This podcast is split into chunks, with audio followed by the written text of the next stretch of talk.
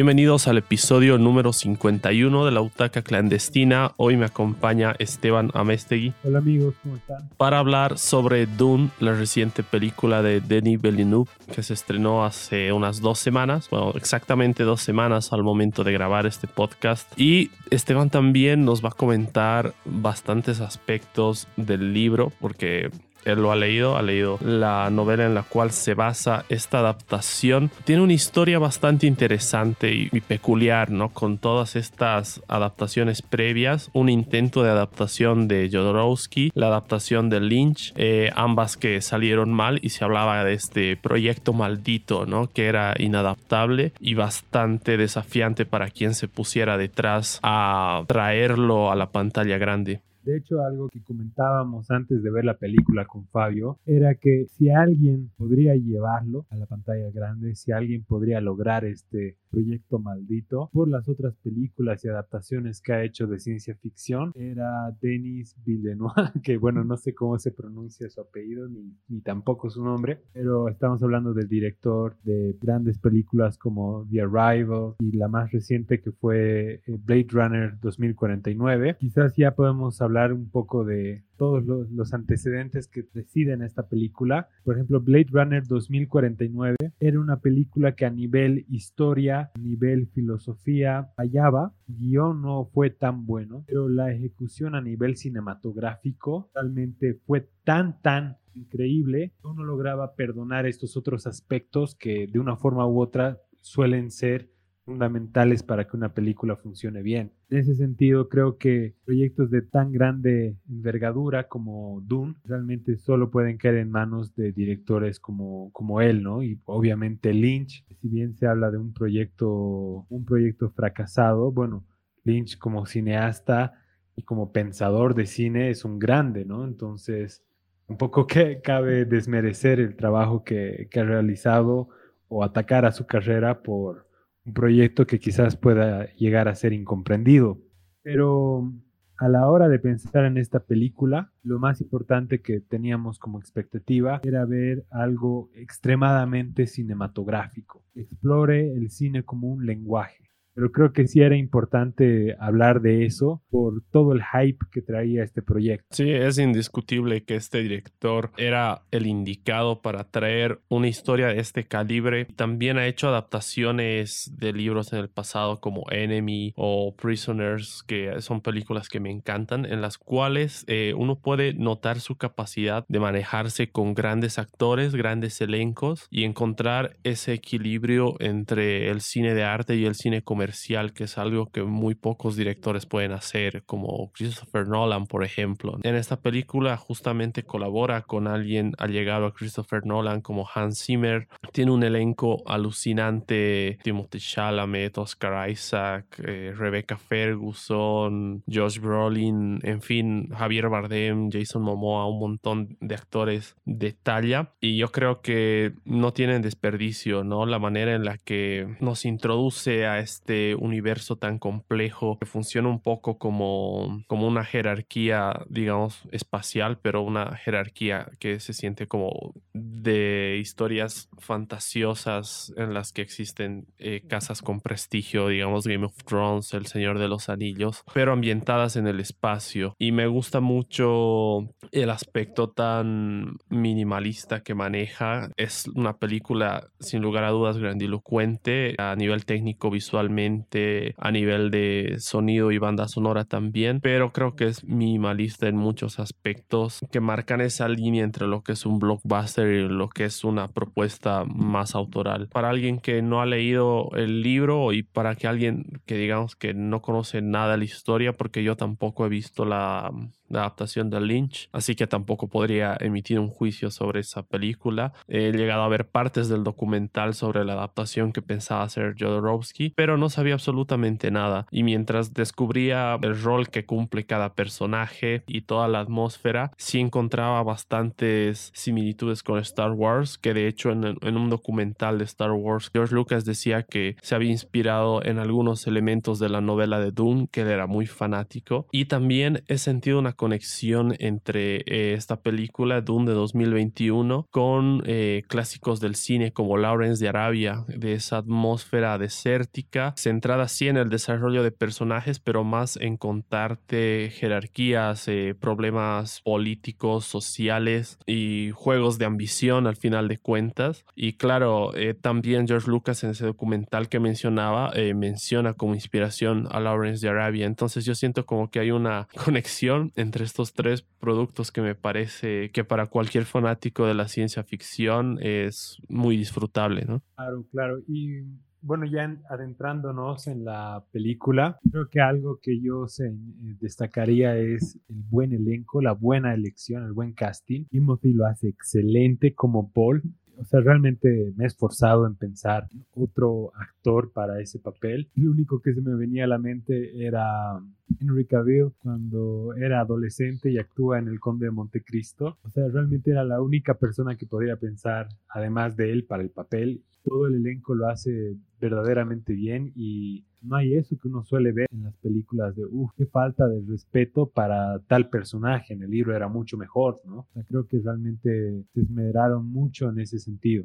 Sí, totalmente. Hay parámetros, digamos, en los que se atribuyen frases de de ancestros o frases como de sabiduría, ¿no? De, de cada casa. Y eso es algo que, que, a mí me gusta mucho, ¿no? Es algo que, pasa, digamos, en Game of Thrones, por ejemplo, que la tradición de nuestra casa es tal eh, cuando, digamos, algún personaje se encuentra en una situación conflictiva o de duda, alguien mayor o alguien con conocimiento acompaña su consejo con alguna frase eh, popular o tradicional, ¿no? Entonces me parece que ese tipo de, de, pasajes dentro de los diálogos de la película hacen que tenga esa esencia muy, muy, muy del libro y hace que se diferencie de muchas películas y muchas series de ciencia ficción que hay hoy en día. Muchas gracias, bro, por mencionar eso, porque eso es justo algo que se destaca mucho en el libro. Es eh, la redacción, cada capítulo empieza con un fragmento que se escribe en el futuro sobre ese pasaje que está narrando, ¿ya? Entonces, eh, la forma en que han sido escritos esos pasajes del futuro son como de crónica bíblica. Entonces, eh, tienen ese lenguaje místico, por un lado, y a la vez narrativo de profecía. Entonces, creo que de alguna manera u otra eso eh, se, el, hecho que tú lo menciones significa que lo ha adaptado muy bien el director del libro a la película. Sí, de hecho es lo que más disfrutaba de, de la película, eran frases que, que, se te quedan bastante, ¿no? Sobre todo el personaje de Duncan Idaho, que es interpretado por Jason Momoa, y del, del duque, ¿no? Del padre de Paul, que es Oscar Isaac. Eh, ambos me parece que tienen ese tipo de momentos. También el personaje de Rebecca Ferguson, me estaba olvidando que creo que es de mis personajes favoritos de, de, esta parte de Dune. Que bueno, hay que aclarar esto también. Esta película es apenas la primera parte de algo que está pensado posiblemente como una entrega de dos partes o incluso una trilogía, dependiendo del éxito que tenga esta adaptación de Dune. Pero ya se ha confirmado una segunda parte, ¿no? De hecho, el inicio de la película es Duna y dice ahí parte 1. Bueno, ¿me dejas lanzar la bomba de opinión y a ver después veamos, lidiamos con las consecuencias o mantenemos el suspenso. Eh, dale, dale, tú, tú, tú metes.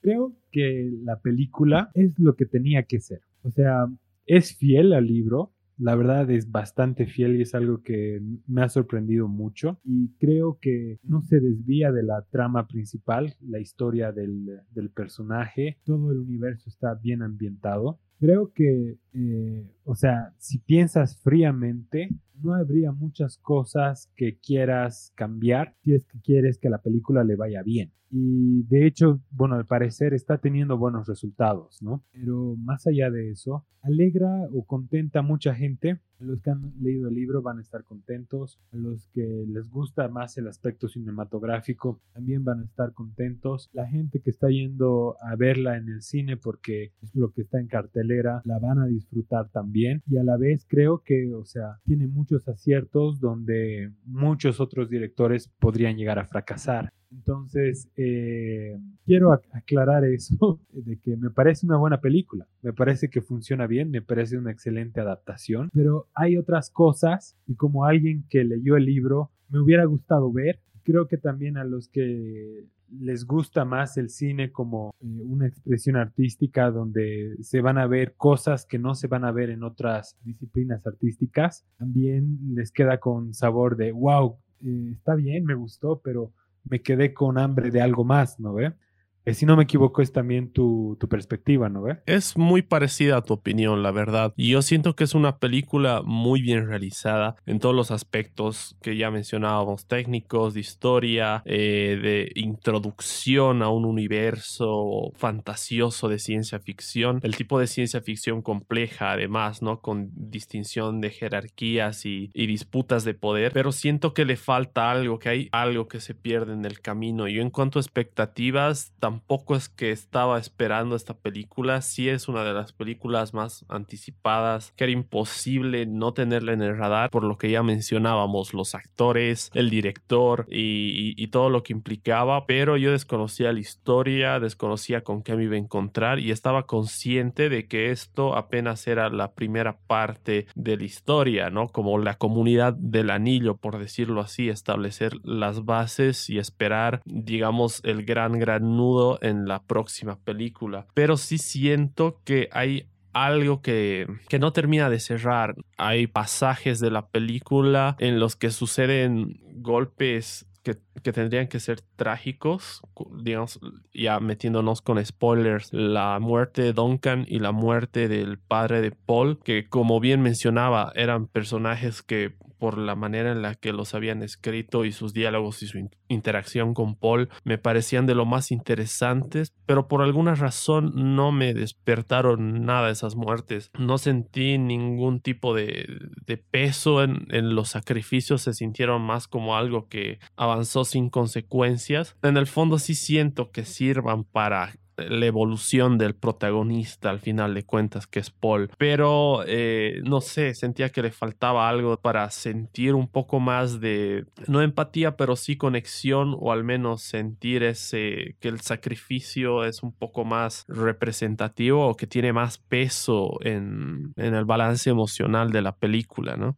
Bro, ¿me das permiso para entrar en spoilers? Sí, sí, yo he usado, man. Metele no. E incluso spoilers del libro. No, no te haces lío. Oh, eh, sí, sí, dale. No, no sé si lo leería en digital, la verdad. Me quedaría ciego. Creo que ya he encontrado qué es lo que le faltaba. Y voy a ir específicamente a lo que Pucha, a mí lo que realmente me hubiera gustado ver. Quiero comenzar con algunas cosas, eh, algunos tramos. Creo que eh, algo, si lees el libro, disfrutarías más, es a las brujas Bene Gesserit, porque acá las ves como brujas de, del medioevo, o del imaginario del eh, medioevo que tenían de brujas ubicas de eh, y en cambio en el libro son más como personajes diplomáticos. Y algo que explora muy bien el libro es las funciones cognitivas de los distintos personajes. Por ejemplo eh, esa distinción entre el hombre común que simplemente reacciona y el hombre bueno que en el libro lo que en el libro y en la película lo describen como animal que simplemente reacciona. En cambio, el, hombre que, piensa, que razona, que va más allá. Dune, en cierta forma, llega a ser una crítica a la dependencia del ser humano a las máquinas. Y Dune es todo lo contrario, es como que el ser humano y sus capacidades a la máxima exponencia. Es como que el ser humano es este ser increíble eh, que puede hacerlo todo. Si por ejemplo mencionan brevemente que hay alguna una guerra con, con robots, ¿no ve? Y en, en, este mundo de Doom no hay como máquinas inteligentes o no hay inteligencia artificial, sino hay personas con la capacidad de procesar información que superan las máquinas y se llaman mentat. De hecho, lo muestran al mentat de la familia Atreides y hay una escena en que creo que voltea los ojos para, para calcular una cifra, pero eso es lo único que llegamos a tener de eh, de, este, de este universo, ¿no? O sea, los mentats son profundamente lógicos, como que analizan todas las posibilidades para ver qué consejo dar al cónsul o al duque que, al cual están aconsejando. Pero en cambio, las Bene Gesserit son extremadamente intuitivas y persuasivas y empáticas. Entonces, en el libro tienes unas descripciones de cómo, por ejemplo, Jessica, la mamá de Paul, analiza el lenguaje verbal o qué, cuándo están mintiendo, cuándo, cuándo están diciendo la verdad. O sea, es un análisis al nivel de Sherlock Holmes. O sea, eso le da mucha riqueza a los personajes en el sentido de que es realmente un universo distinto. Y creo que eso es algo que perdemos en, la película, no ves a las Bene Gesserit como diplomáticas que están analizando las relaciones y eh, las dinámicas de poder, sino las ves simplemente como brujas y que están tramando un plan como un estado oculto. Y a los mentats los ves como personas que voltean los ojos y te dan datos exactos. ¿no? Y, no sé, o sea, creo que esas cosas se podrían haber visto muy, muy bien para crear tensión. Hay una escena en que el duque invita a toda la gente importante de Arrakis y esa tensión que había en, el espacio se podía sentir y, siento que a nivel cinematográfico puedes llegar a mostrar eso, pero bueno, eso ha sido una decisión que el director ha tomado y no está del todo mal, ¿no? A veces tienes que renunciar a algunas cosas para resaltar otras. Entonces eso, los Mentat y sus trips de, análisis son increíbles, los análisis del lenguaje corporal y, y dinámicas de poder de las Bene Gesserit igual son muy muy buenos y a la vez creo que eh, la música con las Bene Gesserit, sí, bueno, es un tema apreciable el que ha, elaborado Hans Zimmer. No sé, no sé qué ha pasado, que ya he visto muchas películas de él y ya siento su estilo un tanto tedioso, especial con las baterías, la percusión y el bajo. Siento que a ratos puede llegar a ser eh, muy pesado, innecesariamente pesado. Pero bueno, creo que ese es otro tema algo que realmente noto una diferencia entre el libro y la película es que todo lo que le sucede al duque en el libro desde las primeras páginas ya sabías que algo malo iba a pasar. Era la crónica de una muerte anunciada. Los sucesos los sentías a partir de que algo malo le va a suceder al duque. Cualquier interacción creías de que ahora sí es lo que va a suceder lo van a traicionar. Llega un momento hasta que el duque empieza a dudar de su esposa por culpa del mental no pues todo eso lo hemos perdido un tanto y creo que le quita fuerza a la, a la escena en que muere el duque, pero debo reconocer, creo que la muerte del duque ha sido bastante cinematográfico. Lo pasé como, ah, un momento importante, pero no me imaginaba eh, que sea tan vistoso como lo he visto en la película. Bueno, eso creo que es un acierto, ¿no? Me, me hizo apreciar algo más. Pero lo que realmente donde yo siento que faltaba todos los la experiencia, toda la valentía de hacer algo diferente, era en el trip, en el viaje de especia. Porque la especia en el libro lo describen como, como la vida misma, como esos momentos en que te apartas de tu ser y empiezas a atar cabos de un montón de cosas y, logras hacer sentido el pasado, el presente y el futuro. Y, simplemente acá es como que hemos tenido eh, imágenes de lo que va a suceder en el futuro, fast forward, sobre todo algo que me ha molestado es las imágenes de, de la chica todo el tiempo. Sí. Que sí aparece en el libro, pero me pareció exagerado y necesario. Y las cosas que Moadib, que Paul descubre en ese viaje, en ese trip, son alucinantes. Y, siento que, o sea, lo han, han mostrado ese viaje. y algunas cosas que, que suceden en el libro. Ha sido fiel al viaje del libro pero que no ha explorado lo que podríamos haber visto cinematográficamente. Yo esperaba ver algo como la escena de Odisea en el espacio, cuando están a punto de, entrar al agujero. Y diría algo así que me huele la cabeza, ¿no? Y, bueno, con, relación a eso hay, hay unos datos así súper locos que descubren ese trip. No sé si me permites a que te quizás te arruine un poco de lo que van a mostrar en la segunda película. ¿Qué, qué, tanto? ¿Qué tanto me lo vas a arruinar? Es, es un dato así súper loco, pero no sé, solo si me lo, si me lo dejas. Bueno, dale, dale, a ver. Ya, en el trip descubre que, los, que él eh, y su madre son Harkonnen. Y de hecho, el Mentat sospechaba de que su mamá iba a ser quien, le, eh, quien les traicione, porque las Bene Gesserit, el duque Leto la compró como esposa. Entonces él no sabía, el duque Leto no sabía que ella era descendiente de los Harkonnen. Tampoco ella lo sabía. Pero en el trip de, de Paul él descubre eso. De eh, ahí está otro dato que nadie en la película lo ha podido ver. ¿Por qué? Porque no lo muestran. Es que Paul no solo es Bene Gesserit y no hay eh, personas varones entrenados como brujos Bene Gesserit. Y además de eso, Paul es un mentat, tiene la capacidad de analizar las cosas eh, a profundidad como, como el personaje que hemos visto. Entonces es una combinación de Bene Gesserit y de mentat. Cuando tiene ese trip de especia, es como que ve todas las cosas, ve el universo en sí y ve un montón de crueldad, un montón de cosas malas que él podría llegar a hacer en el futuro si cumple la profecía. Pero no solo eso, como tiene el trip de, eh, de especia porque la arena está alrededor suyo y está en todas partes, es como que él se da cuenta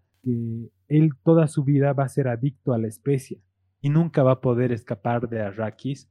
¿Por qué? Porque su cuerpo ya ha generado una dependencia a la especia. Entonces, cuando hay esa queja que él tiene con su mamá de me han convertido en un monstruo, eh, qué egoístas que son, eh, eh, es por todo eso, es porque va a tener una adicción de por vida, está viendo cosas de su pasado que, quizás le hagan sufrir, como que la persona que está causando, eh, ha asesinado a su papá es su abuelo, y, y también nunca va a poder escapar de Arrakis, de ese planeta infernal, y a la vez que en el futuro va a tener que derramar mucha sangre para cumplir la profecía de las brujas Bene Gesserit.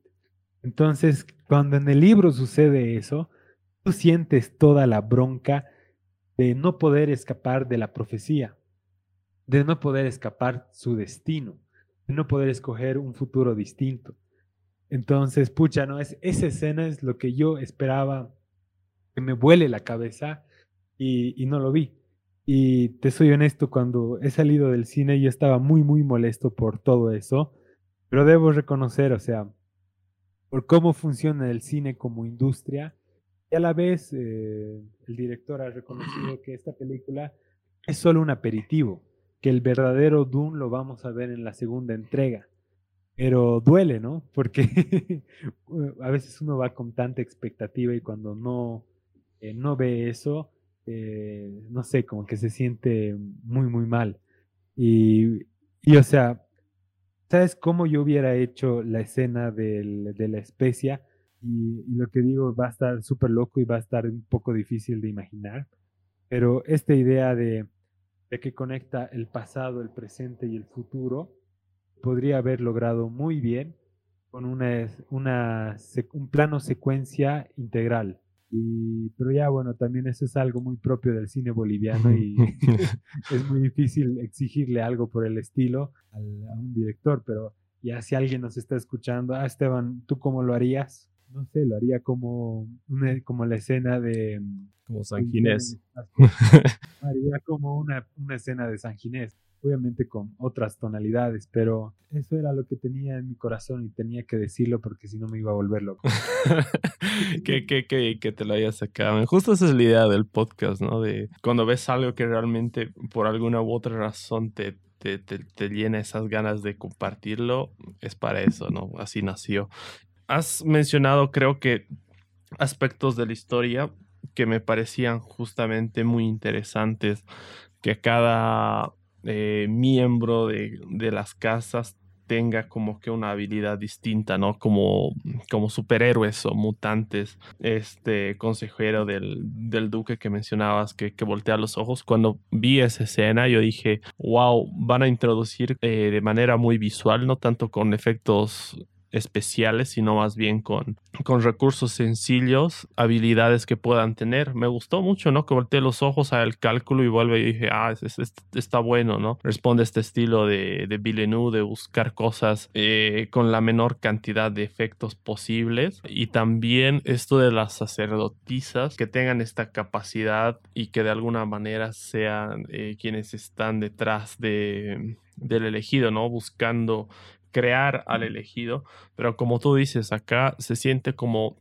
un rol mucho más secundario en el sentido de que son como eh, consejeras de la realeza, pero que están con una conspiración de por medio. Entonces, justamente esos eran dos aspectos que mientras veía la película yo pensaba que, que si se los explicaba un poco más, eh, los hubiera disfrutado bastante porque responden a esta mitología de los seres que tienen estas historias de ciencia ficción, ¿no? Las habilidades que tienen, eh, cómo funcionan, cómo explicar la fuerza en Star Wars, digamos. Son cosas que en la ciencia ficción a mí siempre me parecen muy atractivas y que hubiera querido que tengan más presencia. Pero al final de cuentas yo siento que, mm, que la película está bien, ¿no? Quizás esas cosas que hemos mencionado son las que al, principio del podcast decía, siento que le falta algo, pero no sé realmente qué es. Tal vez es un poco eso, ahondar un poco en esta mitología tan rica que tú has descrito, que tiene en el libro, que me ha parecido muy interesante y que de hecho quiero leerlo alguna vez cuando, cuando lo compre en, físico, porque en digital me voy a quedar ciego, es gigantesco, ¿no? De cara a lo que van a ser la próxima película o las próximas películas, yo creo que está bien, están bien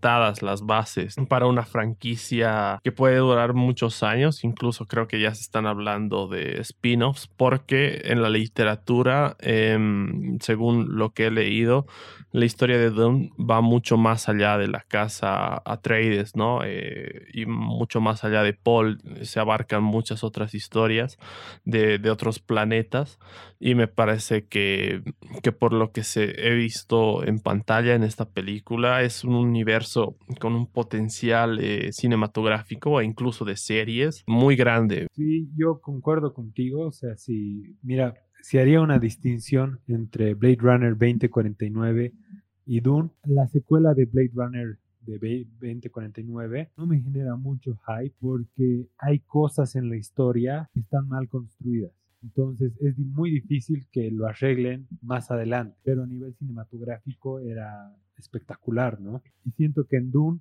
la base a nivel historia está muy bien hecha. Yo creo que en la segunda nuevo va a jugar mucho más con lo cinematográfico. Y bueno, creo que también le podríamos atribuir de que no está Roger en, como director de fotografía ni de cinematografía. Y creo que jugó un rol muy importante en la anterior película. Y en cualquier peli en la cual él está, siempre hay esas escenas extremadamente memorables. Hubiera soñado que Roger Deakins esté involucrado en este proyecto también, pero sí genera mucha esperanza. Tienes ese cliffhanger, ¿no? De, más que nada es cómo van a adaptar el resto de la historia del primer libro, ¿no? Y como tú dices, eh, la saga de Dune son seis Biblias, básicamente, son libros muy, muy gruesos. Y creo vale la pena de destacar de Frank Herbert cuán adelantado a su tiempo estaba encontrado la frase que quería leerte, leértelo. Dice así, hubo un tiempo en que los hombres solo prestaban atención a las máquinas, esperanza de que ellas les hicieran libres, pero esto solo permitió que otros hombres con máquinas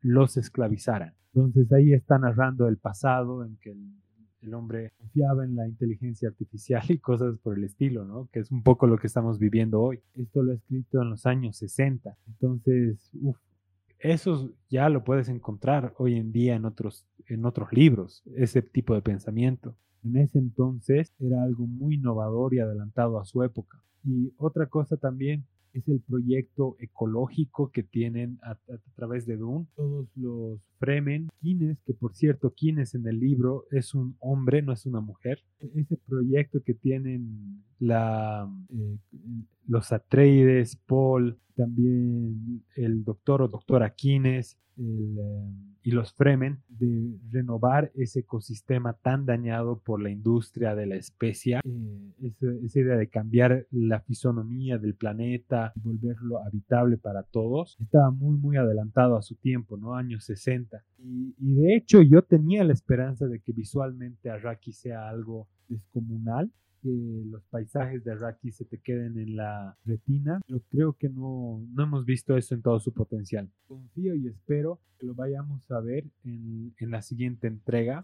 Sí, sí, yo creo que por lo descriptivo que es el libro, que me imagino que es por lo extenso que se ve, eh, las imágenes que uno se hace sobre mm, los planetas eh, donde transcurre la mayor parte, al menos de, de esta primera parte, valga la redundancia, de la historia, que es Arrakis. Y has mencionado la fotografía, que me parece que es preciso señalar que quien ha hecho la fotografía es Greg Fraser, que ha trabajado en algunos episodios de The Mandalorian y en Rogue One, por ejemplo, ¿no? Entonces yo creo que un poco estas similitudes visuales que podemos llegar a notar con los últimos eh, productos de Star Wars se, puede que se deban a esto. También va a ser, si no estoy mal, el director de fotografía de la próxima peli de The Batman que sale al año. Entonces yo creo que es una fotografía bastante pulcra, bastante correcta pero claro, si, si la pones al lado de, Roger Dickens, es, cualquiera se queda muy, muy detrás, ¿no? Es que Roger Dickens es un, es un veterano y, y su fotografía, por no solo por la composición, sino también por cómo ilumina sus tomas. Eh, puedes congelar casi cualquier fotograma de las películas en las que él está y son un cuadro, ¿no? Entonces me parece que, que sí, hubiera sido realmente muy, muy interesante quizás ver a alguien como Roger Dickens al frente de, de Dune, pero me parece que Gray Fraser lo hace bien también, ¿no? ¿Pero te acuerdas el director de fotografía siempre colabora con Iñárritu. Sí, Lubeski. Imagínate esta peli con él como director de fotografía. Mínimo hubiera habido unos planos secuencia por ahí que podrían ser los que tú querías que sean el plano secuencia integral, ¿no? Bro, deberíamos dedicarnos a la producción. sí, ¿eh? estamos, perdiendo el tiempo grabando podcast. Sí, por favor, Hollywood, si nos estás escuchando, ya sabes a quién llamar. Pero sí, bro, o sea, a nivel cinematográfico sí hemos tenido algo muy pulcro, pero que, nos, que nos dejó con hambre. Y siento que Hans Zimmer es lo mismo eh, eh, a este director de fotografía. O sea, va a cumplir, no le vas a poder observar muchas cosas, pero no te va como que cambiar la vida con, con la música, ¿no? Y, lo digo como fan, ¿no? Yo soy re fan de Hans Zimmer. yo también, yo también soy fan de Hans Zimmer, bastante fan, pero coincido con lo que dices, de, no sé, de unos cinco años acá, siento que es un poco redundante esto que decías, ¿no? El constantemente usar los tambores de epicidad en momentos que a veces no lo requieren, que a veces quizás requieren un poco más de solo instrumento instrumentos sin percusión. O sea, es indiscutible que siempre te va a ofrecer algo entre bueno y entre genial. O sea, siempre se va a mover en ese rango, pero siento que digamos que las mejores bandas sonoras que él tiene desde mi perspectiva son de hace unos 5 o 7 años, ¿no? La, la, última más grande que se me viene a la mente creo que es Interestelar. o él, él, también estuvo, ¿no? Junto a John Excel en, en Batman v Superman. Creo que también sí fue parte de ese soundtrack, también es de, de las últimas cosas que yo considero verdaderamente geniales. Pero no sé, a veces también eh, lo echamos de menos, ¿no? Por ejemplo, me acuerdo que, que tú lo pedías para Tenet, eh, en donde estaba Ludwig Göransson, que es de, de, Mandalorian, que a mí me gustó, por cierto, creo que lo único que me gustó de Tenet fue la música, pero a veces, a veces está ahí, a veces no está y, y no lo terminamos de valorar, pero es que también eh, este tipo se mete en en cuatro a cinco producciones por año y es obvio que no pueda sacar todas genialidades, ¿no? Claro, y por ejemplo, yo siento que en Tenet hubiera funcionado mucho más él para este proyecto. Creo que cada vez se arriesga menos en ese sentido, ¿no? Y siento que en Tenet hubiera encajado más al tipo de producción. Y para esto, esto hubiera buscado a alguien más independiente, más eh, con ideas nuevas. Quizás el quien compuso la banda sonora del Joker, mm. pero con alguien más, ¿no? O sea, la compositor.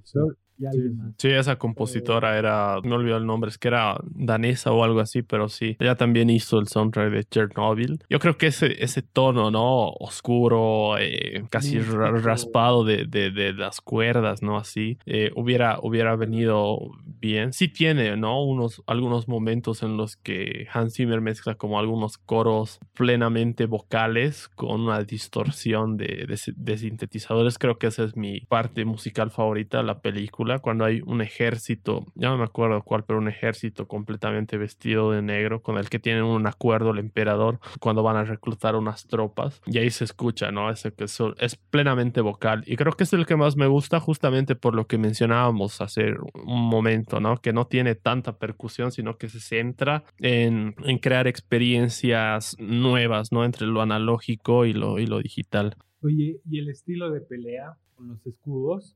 O sea, eh, está bien, está muy bien hecha, pero siento que los escudos es como cuando juegas espadas y dices, te maté, y les golpeas en el hombro. sí. o como cuando estás en el paintball y, y, estás muy cerca y tienes que decir, te maté. Y siento así que le faltó un cacho ese tono sanguinario. Eh, quizás los escudos le quitan un poco eso. Y, y otro, otro dato interesante es que los Fremen, los nativos de Arrakis, para pelear son unos bestias. Y este ejército del... Eh, eh, del emperador, o sea, prácticamente son indestructibles. Son como en Star Wars, la última que hemos visto. Eh, ¿Te acuerdas, no? De los robots, que casi lo matan al Mandaloriano.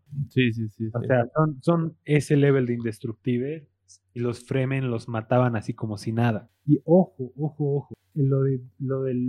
Eh, ¿Por qué el duque acepta ir a, a porque era un plan o que lo ganas todo o mueres en el intento. Entonces su plan desde el principio era colaborar con los Fremen para formar su propio imperio y que los Fremen sean sus guerreros como esos vestidos de negro. Entonces, un detalle de la historia, pero lo que sí se vio, se vio bien en la peli creo que las escenas de batalla, por más que tengan eso, que un cacho se siente en pelea de niños, igual son impresionantes. Sí, está bien reflejado en la peli. De hecho, menciona el, personaje de Duncan en algún punto, dice que son los guerreros más, más bravos que él ha enfrentado alguna vez. Y en las secuencias de acción también me encantaba cuando salían debajo de la tierra, ¿no? Y eran bastante despiadados. Sí, coincide en esto de que esta apariencia de los trajes de protección no termina de convencer por lo que decías, ¿no? Parece un juego de niños con las lucecitas rojas y azules. No sé, visualmente no me termina de cerrar, pero la idea de cómo funciona este traje, ¿no? Que te sirva para entrenar sin causar heridas letales y que también te protege en, batalla, el concepto me gusta mucho. Cómo se ha ejecutado visualmente quizás no tanto, pero me parece que incluso en estos elementos tan peculiares y, sueltos que puede llegar a tener una historia de ciencia ficción están bien narrados.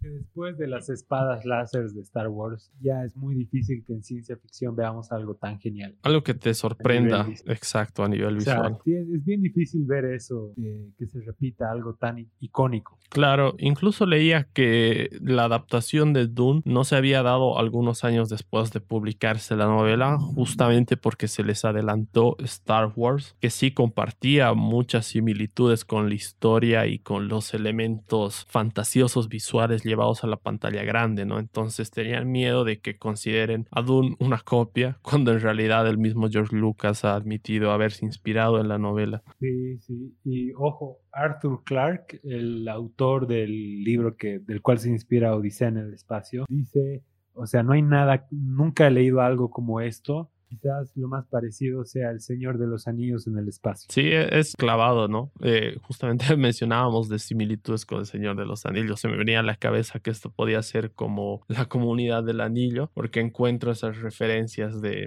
jerarquía. El viaje del héroe, ¿no? En, en, Paul podemos ver a Frodo como, como a Luke también. Y de hecho hay una escena que parece calcada que es Paul viendo al atardecer justo antes de empezar su travesía como héroe. Entonces es esa epopeya de ciencia ficción en la cual nuestro héroe tiene un viaje y una transformación pero que en esta película de Dune es apenas el principio, ¿no? Y esperemos que, que se confirme una tercera parte después de una segunda, si es que la historia no concluye ahí y que se confirmen spin-offs también y series. A mí la verdad no me molestaría para nada porque soy un gran fanático de la ciencia ficción, al igual que Esteban, y yo creo que estas historias nos, nos atrapan bastante, ¿no? Y, sería una lástima que, que se queden en apenas dos películas. Y pucha, antes de terminar, quería aclarar, ojo, no, cuando leo la peli, digo el libro antes de la peli, no es para la clásica de la película, digo el libro es mucho mejor que la película.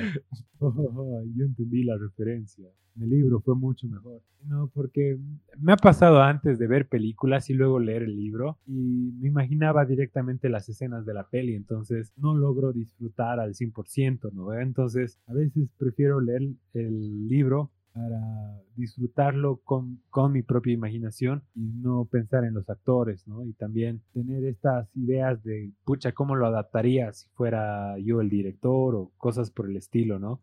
Creo que cuando lo lees eh, después no, no logras captar esas cosas, ¿no? Y obviamente no leo todos los libros de cualquier película que va a salir, o sea, ¿para qué voy a leer, no sé, el libro de un blockbuster, ¿no? Eh, o de una peli que, de que sale en Netflix así por así, sino simplemente en historias en que he visto que mucha gente habla de lo buena que la obra es, es como que no, sé que voy a ver la película, entonces mejor leo el libro antes porque si no, no lo voy a disfrutar al 100%. No es para ser el típico cuate que, se cree superior eh, por haber leído el libro y, tampoco para... para criticar a la gente, ah, tú no puedes comentar porque no has leído el libro, ¿no? O sea, la verdad, eh, como obra está genial, es lo que tenía que ser. Y bueno, si te invita a leer el libro, te recomiendo que lo hagas también porque es una gran obra, eh, muy adelantada a su tiempo y que aún hoy vas a encontrar mucha riqueza y lo vas a disfrutar un montón, especial porque realmente la ciencia ficción en la literatura es uno de los mejores espacios para disfrutarla. Creo que el cine y la literatura es espectacular para la ciencia ficción no he explorado mucho el, en, los videos, en los videojuegos, pero creo que también es un ambiente en el cual la ciencia ficción se puede desarrollar muy bien. Sí, además que no hay sensación que es igual a leer un cómic o leer un libro, imaginarte cómo se podría ver en una película y después ir a ver la película y encontrar que incluso puedes superar tus expectativas, ¿no? Como la escena que me decías de la muerte del duque. Eh, eh, yo lo he experimentado muy pocas veces, pero realmente es algo único y, también, digamos, tener ese conocimiento del material original para lo que decía, sacar tus propias conclusiones sobre cómo se ha adaptado la historia, ¿no? Obviamente, esto es algo que ya lo sabemos de siempre, no puedes pretender que la película sea 100% fiel al, al libro, porque siempre en una adaptación tienes que ser lo más conciso que puedas, ¿no? No, no tienes tantas ventajas, al menos al cine, ¿no? En, las series ya te puedes extender mucho más, pero yo creo que ese es otro tema, ¿no? Es siempre bueno tener unas referencias del material original para poder contrastar ciertos aspectos, ¿no? Por ejemplo, no hubiéramos podido profundizar en muchas cosas de la historia en este podcast si, si no hubieras estado tú que has leído el libro, ¿no? Probablemente hubiéramos discutido otras cosas o le hubiéramos encontrado más puntos negativos a la película justamente porque desconocemos las pautas más claves del material original, ¿no? No sé si quieres agregar algo más antes de terminar. Sí, bro, creo que algo que mencionabas de que no siempre sale bien cuando eres fiel al libro, y te doy el ejemplo de Blade Runner, pero la antigua, va por un lado muy distinto al del libro. Y si bien hay, es respetuoso al ambiente y que genera el, el escritor, Philip Dick, pucha, o sea, es, es, una obra aparte se va por otro lado, y, pero funciona muy bien. Creo que pasa también en películas como, bueno, El Padrino es extremadamente fiel, ¿no? Pero por ejemplo, en, el libro del Padrino tienes eh, las dos primeras películas, con excepción de la historia de, Michael Corleone. Michael Corleone en la segunda parte. por ejemplo, ahí el director en la segunda, el padrino, se va por su propio lado. Y, pero funciona y tiene mucho sentido. Entonces, sea, qué lindo que haya tanta variedad de cómo adaptar una historia y de cómo funciona bien, ¿no? Estas charlas nos funcionan también genial de para poder soñar cómo podrían adaptarse las cosas y a la vez también cómo, eh, cómo lo hacen bien, ¿no? Reconocer eso. Y si hay, por ejemplo, cineastas que nos están escuchando, también les da ideas de cómo pueden, si deciden ser fieles al libro, adaptar eh, ciertas partes, irse por otro lado, o sea, todas esas opciones son válidas. Sí, totalmente. Yo creo que es un, un, debate muy interesante siempre el contrastar el material original, las adaptaciones. Es algo muy apasionante, la verdad. Eh, quienes disfrutamos de, de, ver películas, leer libros y ver cuando se cruzan eh, eh, estos mundos, cómo cada uno tiene su lenguaje y su particular forma de transmitirte emociones y contarte historias. Yo creo que es algo que de lo que podremos hablar horas y horas y bueno, este fue nuestro podcast sobre Dune. Gracias por escucharnos. Yo soy Fabio. Yo soy Esteban. Chao.